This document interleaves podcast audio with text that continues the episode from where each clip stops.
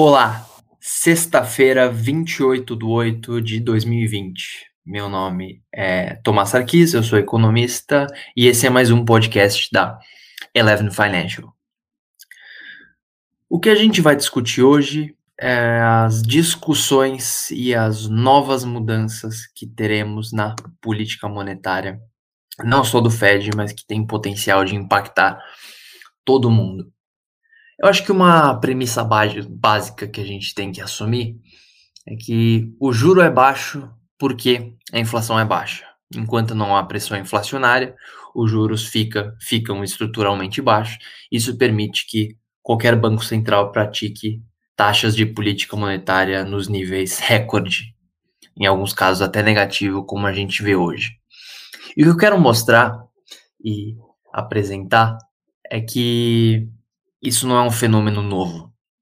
É um fenômeno que vem acontecendo muito gradualmente há algumas décadas e que nesse momento a gente pode estar chegando em um ponto de inflexão. Alguns fatores permitem que os preços fiquem relativamente baixos em relação a décadas passadas. O primeiro deles é a questão demográfica. O mundo envelheceu. Tá? É, as pessoas em idade mais avançada tendem a consumir menos do que pessoas em idade de trabalhar. Então, o envelhecimento da população gera, por natural, uma pressão desinflacionária na economia, visto que o nível de consumo agregado da economia é relativamente menor. Então, para a gente ter uma ideia, em 1950, o crescimento anual da população dos países desenvolvidos era cerca de 1,2% ao ano, e em 2020, esse crescimento caiu para 0,3% ao ano. Esse, essa queda de um ponto percentual é bastante significativa para mostrar essa mudança demográfica que o mundo está vendo. Menos pressão de demanda, menos consumo, menos inflação. O segundo ponto que mudou bastante nas últimas décadas foi o avanço da produtividade. O que, que produtividade significa? Significa que empresas consomem mais produtos melhores e a preços mais baratos, ligado intimamente à inovação tecnológica, eh, que teve um salto muito grande, principalmente após a Segunda Guerra Mundial. Então, muito investimento em pesquisa e desenvolvimento, tecnologia possibilitou que empresas produzissem mais, aumentasse a oferta de produtos e em maior qualidade. E outro fenômeno que viabilizou o barateamento desses custos foi a globalização, né? Uh, cadeias produtivas integradas pelo mundo inteiro permitiu que cada país se olhasse para si e visse o que era uh, o que o, que que se produz melhor. Isso é um conceito chamado de vantagens comparativas. Cada um produz o que faz melhor, integra esse produto para o resto do mundo poder usar como insumo para produzir, portanto, bens melhores e de melhor qualidade e a custos mais baratos. Com custos mais baratos, tanto pela globalização quanto pela inovação tecnológica, permite-se que o preço de venda seja estruturalmente mais barato. Então, após a Segunda Guerra Mundial, esse salto foi bastante expressivo. Se a gente normalizar a produtividade total dos fatores em 1950 em 1, a gente vê que a da Alemanha já está em 2,6%, em, em 2,6%, é, a da França em 2,4%, a dos Estados Unidos em 1,8%. É, ou seja, todos os países tiveram um crescimento de, de produtividade, perdão, nesse último século, é, que leva a uma menor pressão de custos e, portanto, uma menor pressão no nível de, de preços. Ou seja, a gente está falando aqui de fatores quase seculares de queda estrutural de preço, que permite, portanto, uma queda estrutural nos juros da economia. Mas tem dois fatores relativamente mais recentes que puxaram de fato né, os preços e os juros para baixo.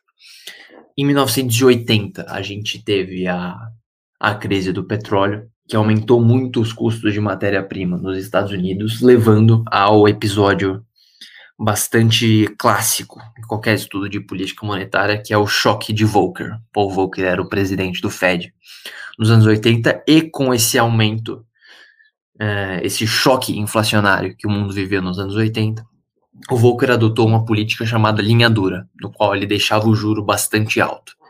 Essa política linha dura do Volcker mudou a percepção do mundo de que é necessário ter um controle bastante rígido sobre a inflação.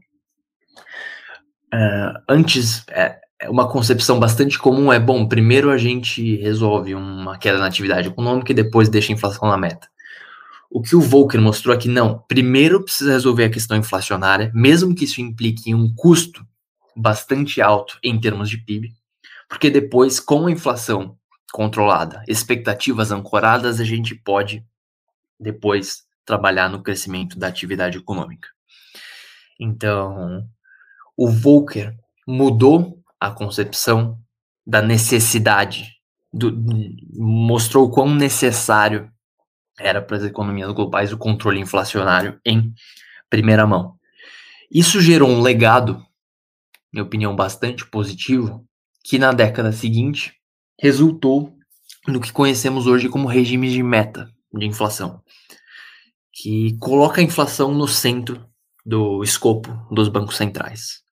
É, um maior controle inflacionário, essa política mais linha dura com a inflação, permitiu que, com ela no centro das atenções do Banco Centrais, ficasse mais controlada trabalho sobre expectativas, ancoragens e afins, permitindo que, que a inflação ficasse estruturalmente mais baixa no mundo e, portanto, os juros. E o movimento dos juros, aí para finalizar a nossa linha do tempo, foi acentuado ainda mais após 2008, quando os bancos centrais uh, injetaram quantias astronômicas de liquidez no sistema financeiro a partir dos chamados quantitative easings. Né? O que, que são os quantitative easings? Nada mais é do que uma política no qual o Banco Central de determinado país, principalmente ocorre primordialmente nos países desenvolvidos. O Banco Central compra títulos do mercado. Ao comprar títulos em escala trilionária, em dólar, é, o preço ligado a esses títulos do governo sobe e, portanto, inversamente, os juros ou o yield ligado a esses títulos cai.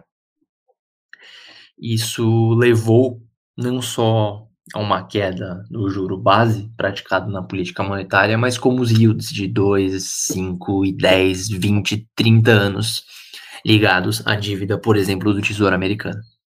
Então, para a gente ter uma ideia, nos Estados Unidos, após o choque do Volcker, o yield de 10 anos nos Estados Unidos era 12%. Na década de 90 girou em torno de 6%, na década de 2000 em torno de 4%, Pós 2008, 2%, e nesse momento, um pouco menos do que 1%. É, ou seja, é uma queda estrutural dos yields de 10 anos, representando uma tendência de que o juro deve ficar baixo e assim ficará por muito tempo. Nessa semana, teve o anual encontro de, do Banco Central dos Estados Unidos em Jackson Hole, no estado de Wyoming, é, no qual ele anualmente apresenta as metas, é, visões do Banco Central sobre o regime de metas, sobre o regime de metas dual, né, no caso, que eles olham tanto para a inflação quanto para emprego, e como o Fed percebe a, a atuação e a importância do Banco Central e da política monetária para os próximos anos. E esse ano, o Fed anunciou uma mudança na abordagem é, ligado na abordagem do Fed em relação à inflação. Basicamente, o Fed tenta colocar todos os anos a inflação a 2% e o emprego no seu nível máximo, que é estimado em torno de 4% de desemprego. Porém, com a inflação consistentemente abaixo da meta pós 2008 acentuada, enfatizada por esses fatores que eu citei anteriormente, e, além de tudo, uma escassez gigantesca de demanda, o Fed simplesmente não conseguia colocar a inflação de volta em 2%. Sempre girou ali em torno de 1 e 2%. Nunca ficava sequer perto ou então acima daqueles 2% após 2008. De novo, ligado a fatores de produtividade, fatores demográficos e um controle mais linha dura no passado com a inflação. Mas, acima de tudo, toda aquela injeção trilionária de dólares é, no sistema financeiro não desceu para a economia real. Então, esse dinheiro ficou é, suspenso no sistema financeiro, o que gerou uma apreciação muito grande nos ativos financeiros, mas que não teve um impacto proporcional na atividade econômica. Então, a inflação fica ali estruturalmente mais baixa. Com a mudança do Fed, ele vai deixar de olhar para a inflação de determinado ano, do ano corrente, ou do chamado horizonte relevante, em inglês foreseeable future, ou seja, o horizonte que a gente pode enxergar, e passa a olhar para uma média da inflação. O que isso quer dizer? A inflação ficou baixa por muito tempo. Então, se a inflação ficar substancialmente, perdão, corrigindo, se a inflação ficar relativamente alta por algum tempo, ainda vai ser ok para a política monetária, porque eles vão estar olhando para a média da inflação. Não existe ainda uma fórmula matemática que mostra qual média, qual tempo, quantos anos eles levam nessa média móvel. Mas o importante é que o Fed vai tolerar taxas de inflação mais alta. O que leva à conclusão óbvia de que o Fed deve deixar a taxa de juros baixa por bastante tempo. Isso é uma mudança bem importante na abordagem da política monetária, porque reverte aquela política adotada por, Vol por Volcker de linha dura com a inflação.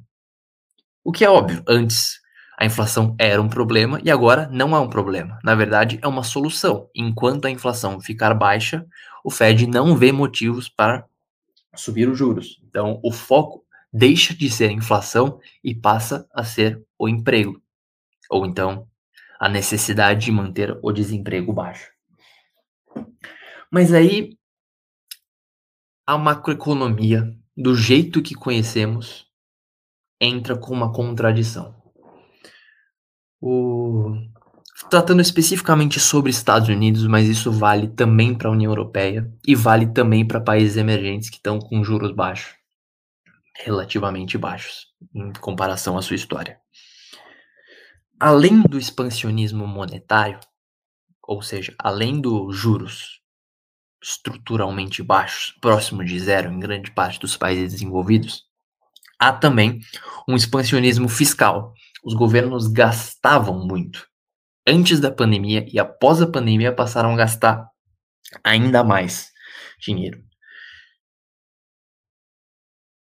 É, além da necessidade de gerar demanda, os governos efetivamente se endividaram. Só que essa dívida foi contraída, se não a juros zero, ou a juros extremamente baixos, em alguns casos até negativo. Então não há em si um impacto efetivo sobre a dívida. A questão é o seguinte: se em algum momento esse aumento de gastos, a recuperação da atividade econômica, fechamento de ato do produto, necessidade de reposição de margem dos produtores após a pandemia. Se qualquer um desses fatores virar uma pressão inflacionária, soma-se a quantidades astronômicas de gastos que o governo realizou. E aí, macroeconomia básica. O governo está tirando poupança do setor privado e para compensar o setor privado exige juros mais altos. Não à toa as curvas de juros, por exemplo, dos países emergentes inclinaram, porque o setor privado, quando o governo gasta, exige juros mais altos. O que aconteceria se houvesse um descontrole inflacionário? O que aconteceria se a premissa de que a inflação esteve controlada por 10 anos se manterá controlada pelos próximos 10 se mostrar equivocada. Os bancos centrais necessitariam subir os juros. Porém, essa subida de juros deveria é, implica em um maior custo de financiamento das dívidas, não aquelas baixas que a gente tinha na última década, mas as dívidas que vinham sendo contraídas é, antes de 2008, mas principalmente um aumento dos gastos é, astronômicos durante e após a pandemia. E é nesse ponto especificamente que nos preocupamos com a sustentabilidade da relação entre a política monetária e a política fiscal. Em resumo, aumentos de gastos podem elevar a pressão inflacionária em níveis maiores dos que os bancos centrais exigem, o que levariam, portanto, à necessidade de aumento de juros, elevando os custos implícitos de suas respectivas dívidas. Aí a gente teria um problema não só de inflação e não só de atividade econômica, mas de uma bola de neve fiscal e de juros, o qual nenhum país do mundo quer viver. Ou então, a outra alternativa é que de fato a inflação baixa veio para ficar. Bancos centrais vão atuar da forma mais incisiva ou possível, usando todas as ferramentas em sua caixinha para dar estímulos para o sistema financeiro ou para a economia e a inflação não vai subir.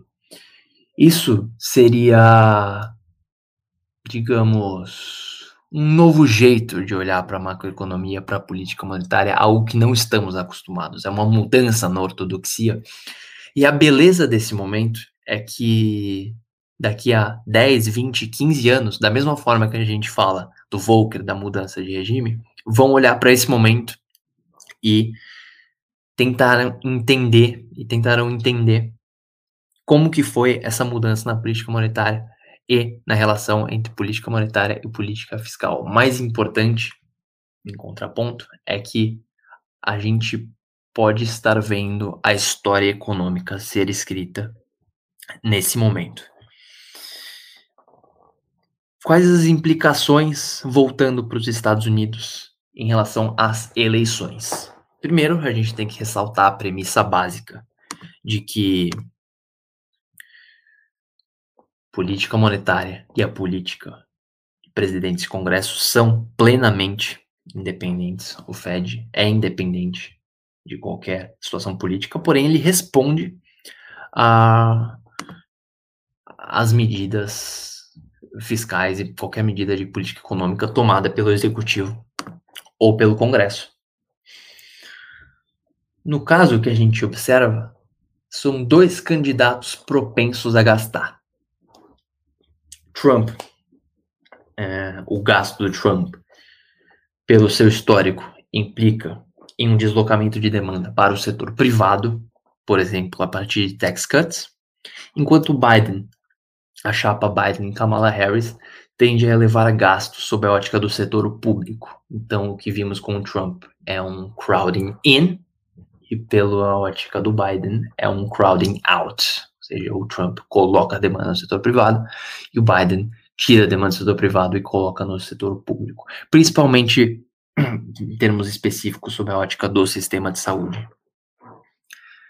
Uh, em contrapartida, em termos diplomáticos, o Trump tende a ter uma política mais incisiva, uh, um pouco mais uh, bruta, vamos colocar dessa forma. Colocar o pé na porta e falar que chegou, enquanto o Biden deve tomar atitudes mais diplomáticas, principalmente no, no que se refere à China.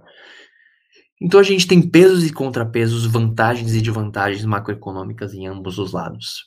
Por um lado, a política do Partido Democrata é expansionista pelo lado fiscal e eleva a necessidade de subida dos juros mas o Trump uh, deve, deve continuar uma política externa e diplomática mais dura, elevando o risco sistêmico das economias, colocando aquelas cadeias globais de valor e o aumento da produtividade em xeque.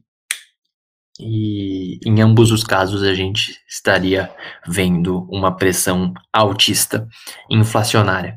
Como o Banco Central reagiria a um eventual aumento expressivo da inflação, é, a gente ainda não sabe, mas nesse momento o que a gente está vendo é uma conivência inédita e, na nossa visão, potencialmente perigosa em relação ao aumento da inflação.